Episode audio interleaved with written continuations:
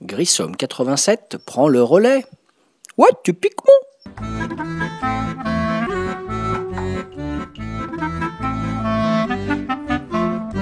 Salut les ludophiles, ludopathes, ludovores et j'en passe et des meilleurs. David alias Grissom sur le site de Ludologa pour un nouveau podcast. Aujourd'hui podcast 153. Ce podcast 153 pourrait rentrer dans la série que, nous avions intitulée avec un peu d'humour les podcasts de l'extrême. Euh, et j'ai décidé de l'appeler ce podcast la pile de la honte. Et vous allez comprendre pourquoi je lui ai donné ce nom.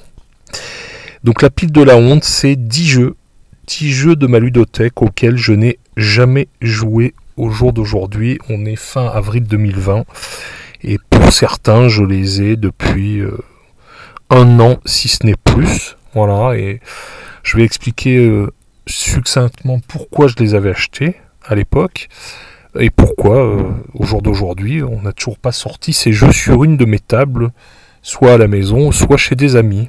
Voilà, alors on va commencer par le numéro 10 ou numéro 1, ça dépend parce qu'il n'y a pas d'ordre d'envie ou de préférence particulière. Donc d'abord Love Letter.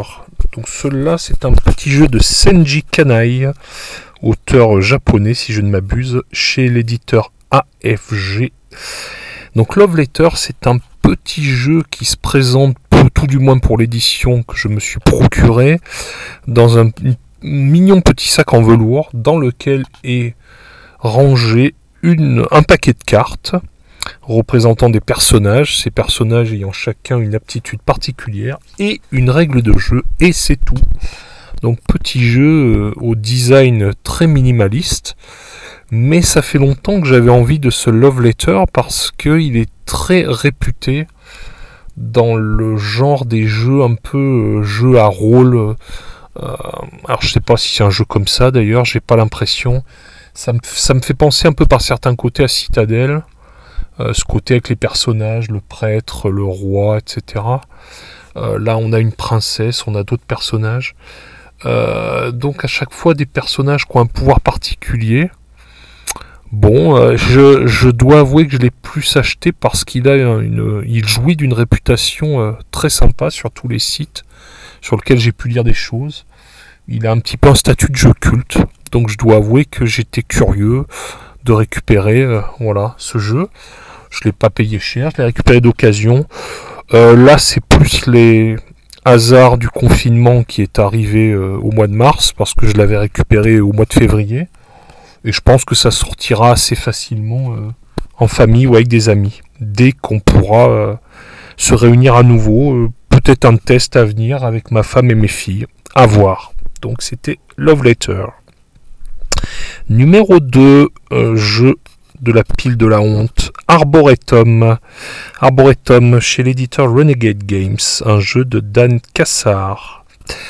Arboretum, donc ce qui m'a fait envie au départ, c'est la thématique euh, un peu euh, un peu végétale, thématique un peu nature. D'après ce que j'ai compris, on a affaire à un jeu de plis, voilà, avec différentes catégories d'arbres de différentes couleurs. Alors je ne sais pas si c'est un jeu de collection, j'ai pas encore bien saisi. J'ai commencé à lire la règle et je dois avouer que je voulais y jouer assez rapidement en famille là pendant le confinement, mais je me suis senti tout bête, j'ai lu la règle à deux reprises. Alors est-ce que j'étais mal réveillé ou quoi, mais j'ai buté sur des petits points. Et je dois avouer qu'il y a des choses que j'ai trouvées assez opaques dans la règle, donc je vais essayer de voir si je trouve une petite vidéo qui pourrait m'aider à tenter donc une première partie d'Arboretum. Numéro 3 euh, que je n'ai pas joué un peu pour la même raison, c'est Alhambra Dice Game que j'ai récupéré à Essen 2019, donc ça commence à dater un petit peu, de Dirk Hen chez Queen Games. Euh, là c'est pareil, j'ai commencé à potasser la règle. Euh, et j'ai buté sur le. Parce que je voulais tester à deux joueurs avec ma fille, ma grande, Agathe. Et j'ai buté sur l'utilisation d'un joueur neutre. Et je dois avouer que j'ai pas tout compris là non plus. Donc je vais peut-être essayer de redébroussailler ça euh, tranquillement, de bien prendre le temps, et je pense que c'est un jeu qui devrait pas tarder à sortir. Voilà, parce que j'aime beaucoup Alhambra, le jeu d'origine, et j'aime beaucoup les Dice Games, comme vous le savez, puisque j'avais fait un podcast là-dessus. Numéro 4 de cette pile de la honte très futée de Wolfgang Warsch chez l'éditeur Schmidt. Euh, pareil, bah décidément, là, ça va faire trois jeux dans ce cas-là. J'ai commencé à lire la règle et. Euh, alors là, je sais pas, j'ai dû perdre quelques neurones ou quoi, mais euh, il y a des trucs que j'ai absolument pas compris dans la règle. Donc là, je fais un petit blocage pour l'instant. Il va falloir que je revoie tout ça, pareil, tranquillement, ou que je cherche des explications en vidéo. Comme quoi c'est parfois bien utile, une bonne vidéo. Et parce que là, honnêtement, j'ai buté sur certaines choses, sur certains points de règle. Alors que je pense que ce jeu a tout pour être dans mon top là, de mes jeux 2020, puisqu'il y a du dice et il y a du roll and write. Et ça, j'adore ça, les jeux où il faut cocher plein de petites choses. Euh, je rappelle que Corinth là, est vraiment un de mes coups de cœur là, des dernières semaines. Voilà, donc euh, numéro 5 des jeux de la pile de la honte, Paris New Eden. Donc ça, Paris New Eden de Ludovic Maublanc et Florian Grenier chez l'éditeur Matago. Voilà. Euh, celui-là, c'est un cadeau de mon ami Eric. Je lui fais un petit coucou là. Il est chez lui tranquillement confiné lui aussi. Euh, donc c'est un cadeau, euh, cadeau de mon ami Eric. C'est un jeu qui m'avait déjà séduit à Essen quand je l'avais vu installé euh, sur les nombreuses tables du stand de Matago, puisque c'était leur sortie, leur sortie de l'époque, voilà, estampillé Matago.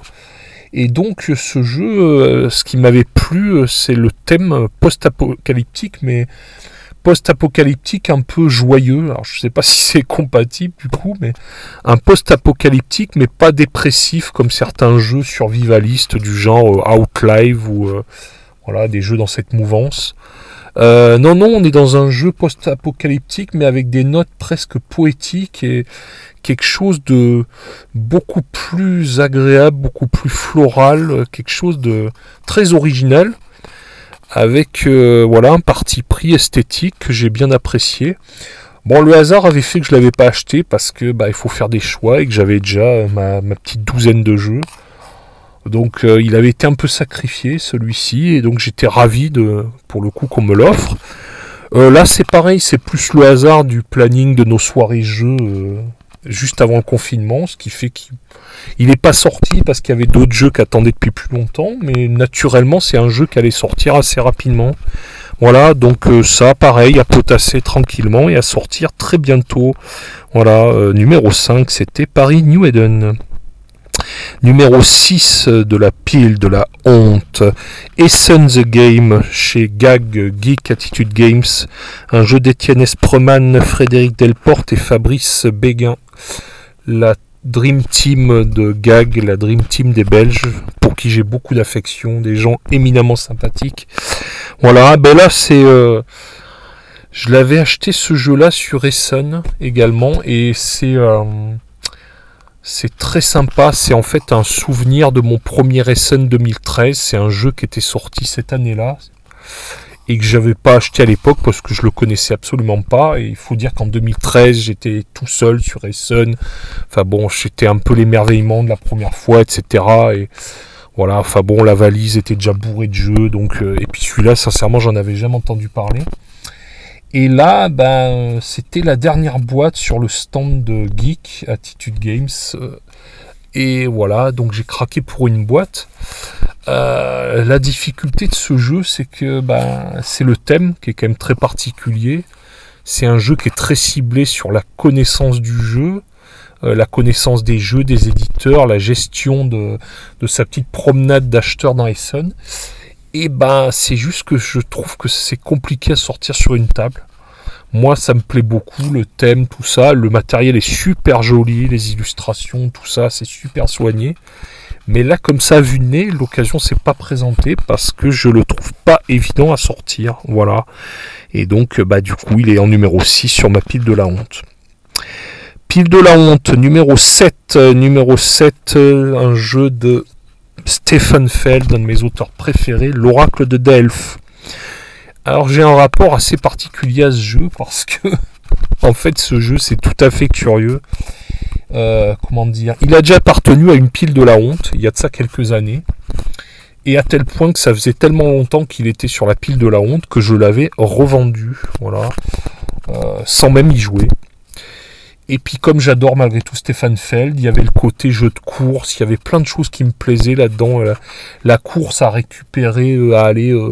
alors il y a des histoires de monstres, de temples, etc. C'est une espèce de course à l'action à toute vitesse avec des notions de couleur. Enfin, il y a plein de choses qui me plaisaient là-dedans, la thématique euh, un peu antiquité mythologique et tout, l'utilisation originale des couleurs. Euh, ben, bizarrement, il n'était jamais sorti. Je l'avais revendu. Et comme je pensais que c'était une erreur, je l'ai racheté mais je l'ai racheté et il est toujours pas joué. Donc bizarrement, euh, bah voilà, c'est un jeu, je sais pas, je dois avoir un problème avec ce jeu. Alors que tout me plaît, le thème, le matériel, j'ai lu les règles, ça a l'air hyper sympa. Mais bon, il attend toujours d'être joué, donc euh, bah, j'espère bientôt à la reprise, euh, quand on se reverra avec les copains, peut-être à la rentrée, si on a de la chance, en septembre de l'année 2020. Voilà, c'était numéro 7, l'oracle de Delphes. Numéro 8, euh, numéro 8, Formosati, de l'auteur Chu Lan Kao, chez l'éditeur Soso Studio, éditeur asiatique. Donc là, il y a une petite anecdote pareil euh, sympathique pour ce Formosati. Je l'ai récupéré l'année dernière à Essen. Et en fait, il avait circulé euh, un bruit comme quoi ce jeu qui avait été épuisé immédiatement sold out dès sa sortie sur le Spiel 2019 eh ben, il allait y avoir un jour, euh, je que c'est le dimanche, le dernier jour du salon, qu'ils allaient faire une vente exceptionnelle d'une douzaine de boîtes, mais qu'il fallait être à midi euh, devant le stand et que euh, une fois parti cette petite douzaine de boîtes, ça serait terminé, terminé. Et donc comme j'avais eu l'info en avance, et eh à partir de 11h30, j'étais en train de rôder dans le quartier de, des stands autour du stand de l'éditeur. Et donc, si je me rappelle bien, je devais être 6 ou 7e dans la file. Et donc, j'ai réussi à avoir ma boîte et j'étais super content parce que, bah, en fait, ce qui me plaisait dans le Formosati, c'est que déjà, c'est. C'est un jeu asiatique, et l'air de rien, les jeux asiatiques, eh ben, ils arrivent à nous sortir des vraies pépites et des jeux qui sont très compliqués à trouver ensuite. Et le thème, le thème me parlait beaucoup, un jeu sur le thé. Et j'avais fait ma petite sélection et je m'étais dit qu'entre Ceylan, euh, Chai ou Alubari Nice Cup of Tea, je me disais que c'était celui-là qui me plaisait si je devais en avoir qu'un parmi les quatre. Et donc j'avais, j'avais opté pour Formosati. Je m'étais dit, bon allez, celui-là, c'est un jeu en plus qui sera un peu collector parce que forcément très compliqué à trouver en Europe. Et eh bien malheureusement, c'est peut-être parce que les règles sont en anglais, que j'ai pas pris le temps de potasser, etc. Euh, petit coucou à Saltimon, s'il m'entend, s'il a une VF, je veux bien un petit MP sur mon compte Trick Track avec une traduction VF, un petit coucou à lui. Euh, voilà. Euh, voilà, donc c'est un jeu qui n'est pas encore sorti, mais qui sortira obligatoirement parce que j'en avais super envie à l'époque et j'ai toujours super envie d'y jouer. Voilà, donc c'était numéro 8, Formosati. Numéro 9 de la pile de la honte, Steam. Un jeu Edge que j'ai récupéré d'occasion, un jeu de Martin Wallace.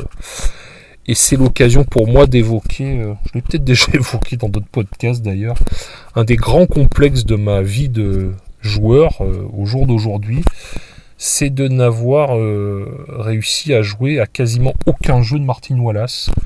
J'ai dû faire si une partie de Brass, voilà, que j'avais bien aimé d'ailleurs, mais que mon camarade Jérôme a, revendu parce qu'il n'avait pas trouvé ça transcendant, on va dire. Et donc euh, Martin Wallace, je dois avouer que je sais pas pourquoi, depuis toujours j'ai un complexe euh, sur ces jeux. Je me dis que c'est trop compliqué pour moi, je sais pas pourquoi, je bloque.